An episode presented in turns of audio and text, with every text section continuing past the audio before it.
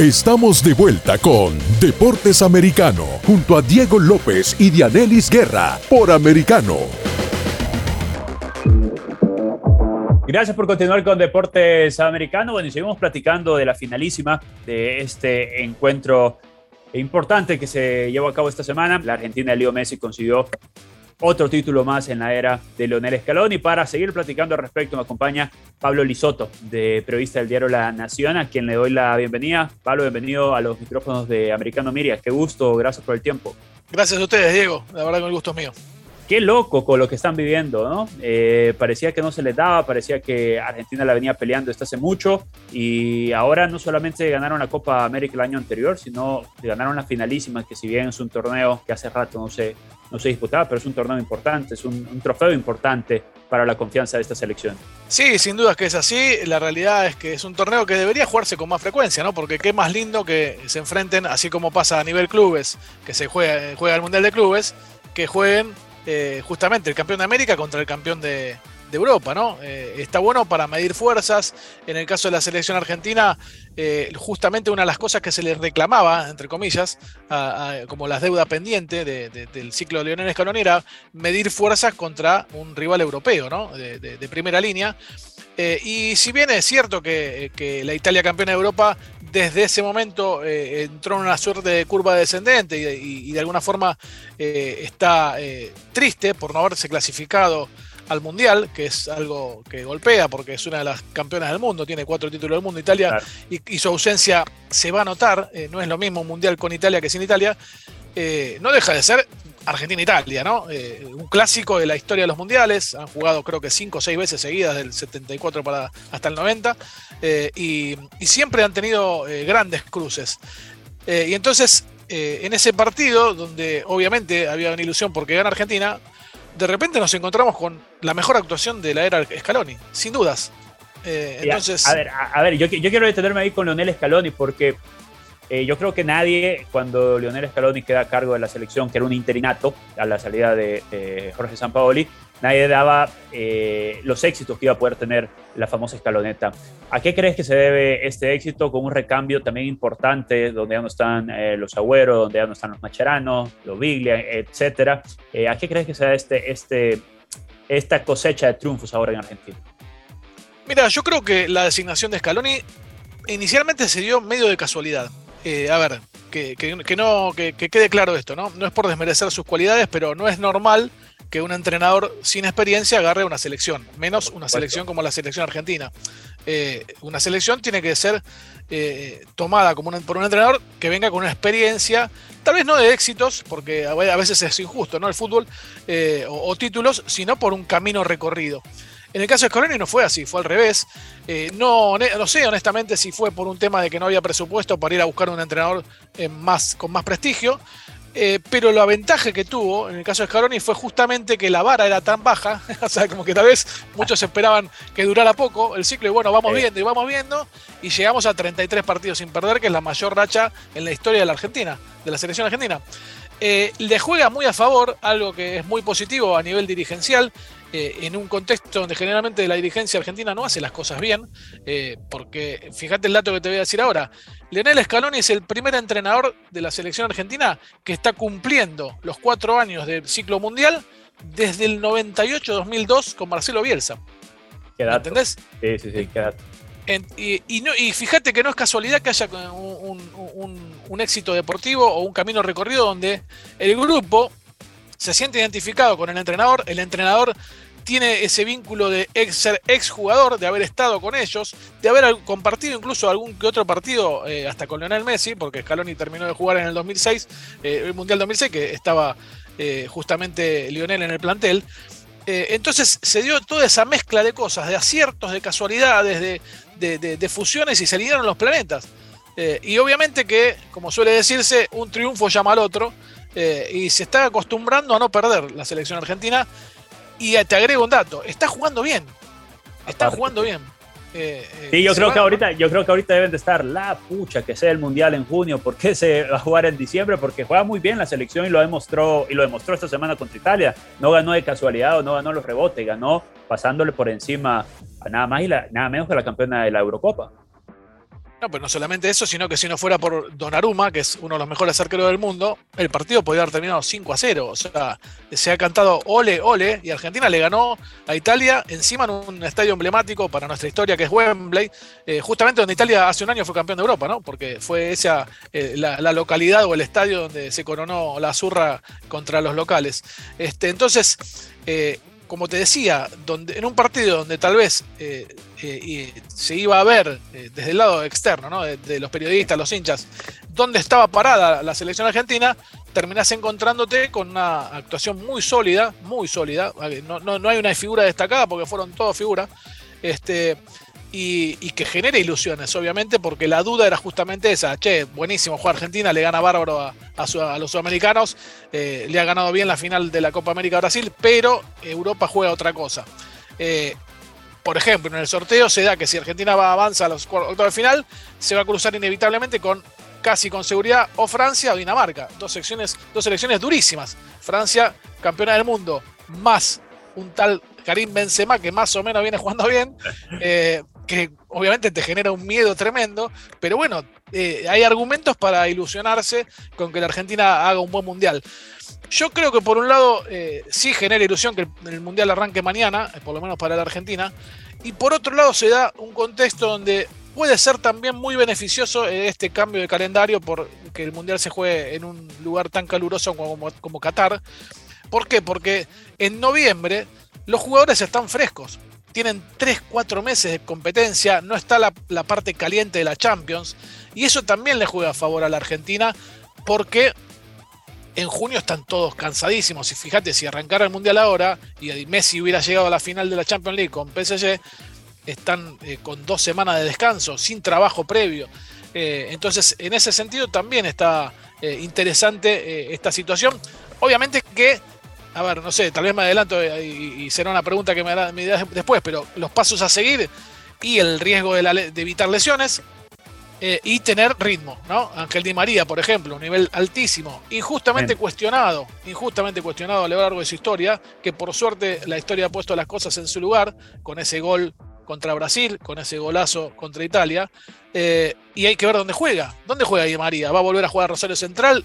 ¿Va a tener rodaje en en Europa eh, eh, son temas a decidir muchísimo rumbo al Mundial. Julián Álvarez, si se queda en River, jugará el Mundial, no jugará el Mundial, se queda afuera, irá al, eh, banco de suplentes al, City y resigna su chance de ir a, Qatar. son momentos de mucha decisión en ese nivel.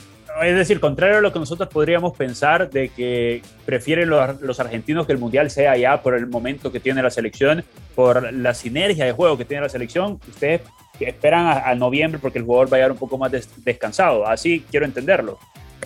No, no, yo te lo decía en el sentido de que para mí me parece positivo que sea en noviembre. Obviamente, si arrancara mañana, eh, Argentina está en, el mejor momento, en la, cresta de la ola, me parece a mí, por lo visto.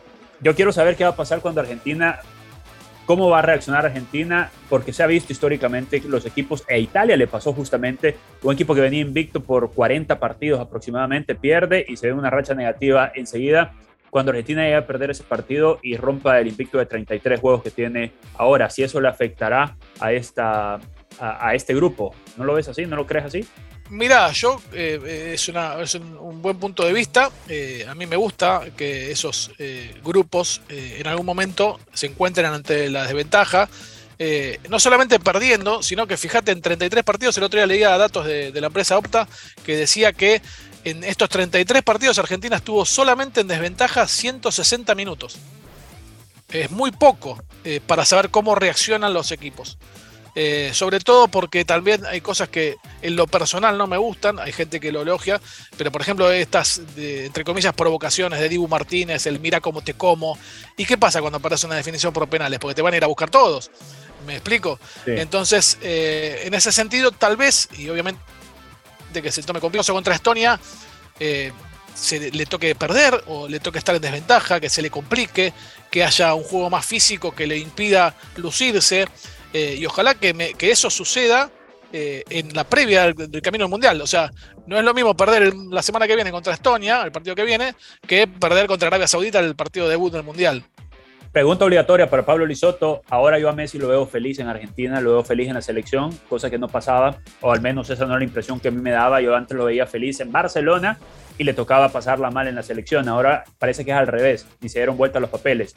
No es tan feliz en el PSG o no fue feliz en esta temporada y sí se lo ve muy feliz y muy contento y agrupado en la albiceleste. ¿Esa es la sensación que ustedes tienen allá también? Sí, yo en lo que es, eh, selección argentina lo que noto es que, entre comillas también, los jugadores que acompañan a Messi le faltan el respeto, no, lo endiosan. Eh, como se le suele decir, le, han bajado el póster ¿no? de, la pared, de la, puerta de sus habitaciones, de, uh, estoy jugando con Messi, a tratarlo de viejo, ¿no? Messi es el viejo del plantel. Entonces, eh, ese rol de no ser tan Messi dependiente lo potencia justamente a Messi. Messi es eh, o sea, esta selección argentina lo que ha logrado es que puede jugar muy bien sin Messi. Eh, y eso lo hace muy bien al grupo, lo hace muy bien al equipo. Obviamente que es mérito del entrenador y su cuerpo técnico y la experiencia que tiene a nivel selección como jugadores y experiencia mundialista que tienen casi todos los integrantes del cuerpo técnico. Y obviamente lo potencia Messi, porque Messi se, se siente tan eh, poco eh, responsable de ser el de, ponerse la mochila al hombro del equipo, que juega libre, juega suelto y se divierte, se le nota en la cara, se le nota en el rostro, eh, y eso está buenísimo porque obviamente también se nota en los resultados. ¿Y qué banda han armado? Porque aparte de, ese grupo importante para jugar bien al fútbol, se les ve siempre juntos, se les ve siempre a Leer, al Papu, a De Paul. parece que han armado un grupo y, yo escucho mucho eh, sus programas, lo sigo mucho, y parece que han armado ese grupo que tanto pedía el Cabezón Rubieri, que sea un grupo de la selección argentina. Es que obviamente eso es fundamental y por eso te hablaba eh, al principio del tema de los cuatro años, porque eso se logra con tiempo. Eh, porque en la época que jugó Ruggeri, por ejemplo, antes de ir al Mundial 86, los jugadores estuvieron 60 días juntos. Hoy es imposible, hoy eso no, no existe más, porque el profesionalismo y la cantidad de partidos y la agenda de cada club eh, lucha por retener a sus jugadores lo máximo posible, por eso hay un, reglamento de determinada cantidad de días antes, eh, pero no, no dos meses antes. o sea, eh, y eso sí se ha logrado, obviamente que con las personalidades diferentes que hay, es, es evidente que se lleva muy bien como grupo. Y eso, en cualquier ámbito de la vida, se potencia en lo profesional. En el caso de ellos jugando, en el caso nuestro, si conviviéramos, seguramente el programa de radio que haríamos sería mejor que si no nos conociéramos o si nos lleváramos mal. Tal cual. Eh, es eso, es tan simple como eso. Eh, eh, parece rebuscado, pero no, es tiempo, es tiempo. A ver, Pablo, para ir cerrando esta charla y agradecerte por el tiempo, los jugadores esta semana dijeron no somos candidatos, no nos creemos candidatos, lo dijo el técnico también. Pero te tengo que preguntar, ¿para qué está Argentina en este Mundial Qatar 2022?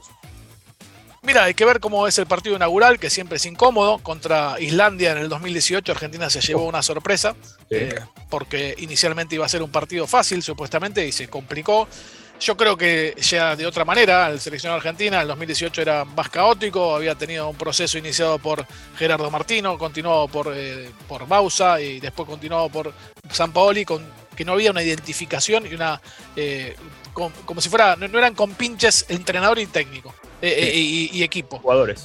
Y jugadores. Acá están todos los planetas alineados para que solamente se hable de fútbol. Después es fútbol. Viene Arabia y te complica, viene Polonia y te complica, o México, que es un rival siempre difícil. México es un rival muy difícil y nunca sabes qué puede pasar.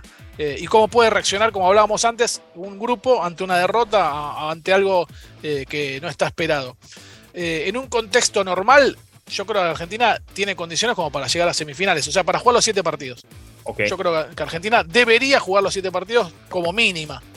¿sí? Ahora, después te toca Francia en octavo de final, que es claramente una posible final del mundo. Y bueno, ahí ya dependerá cómo se levanta cada uno. Eh, realmente yo coincido, hace poco lo dijo Messi también, eh, esta selección o la selección anterior fue muy eh, cuestionada injustamente. Eh, el subcampeonato de 2014 se perdió porque la pelota no entró por un milímetro, porque el árbitro no cobró el penal cuando fue de Neuer a Higuaín, y, es muy injusto calificar todo un proceso de trabajo por eso. O, los dos subcampeonatos de Copa América que se perdieron contra tal vez el mejor Chile de la historia, sobre todo el 2015. Que, jugó muy bien la selección argentina. entonces, es muy difícil en ese sentido catalogar un proceso de trabajo o el éxito de un proceso de trabajo por el título. Obviamente que está la enorme ilusión de que levante la Copa Messi, que el mayor mérito de Messi es haber seguido intentándolo. Eh, ¿no? Porque se podría haber eh, retirado después del 2016, después de tantas frustraciones, tres subcampeonatos de América, uno del mundo. Eh, la verdad que podría haber colgado los guantes, los, botines ahí y no lo hizo. Y ese es su mayor premio, ¿no? su mayor copa es esa, seguir intentándolo y sobre todo el mensaje para todos de a Messi no, no se le dio y tal vez no se le da. ¿Por qué no? Puede no ganar el Mundial y va a ser siendo uno de los mejores de la historia, porque pasa por otro lado la, discusión, pero eh, volviendo a tu pregunta, sin duda yo creo que Argentina debería eh, o está en condiciones de jugar los siete partidos del Mundial. Listo. Gracias, Pablo. Gracias por el tiempo. Seguramente estaremos platicando de acá al Mundial y, por supuesto, también el Mundial sobre el albiceleste. Vamos a ver cómo le va a la famosa escaloneta en Qatar. con todo gusto, Diego. Un abrazo grande a todos. Listo. Bueno, Pablo Lisoto para hablar de la selección argentina y de este segundo título que consiguió con la era, en la era de Lionel Scaloni. Permítanos una pausa. Regresamos después de los cortes comerciales. This podcast is a part of the C-Suite Radio Network. For more top business podcasts, visit c-suiteradio.com.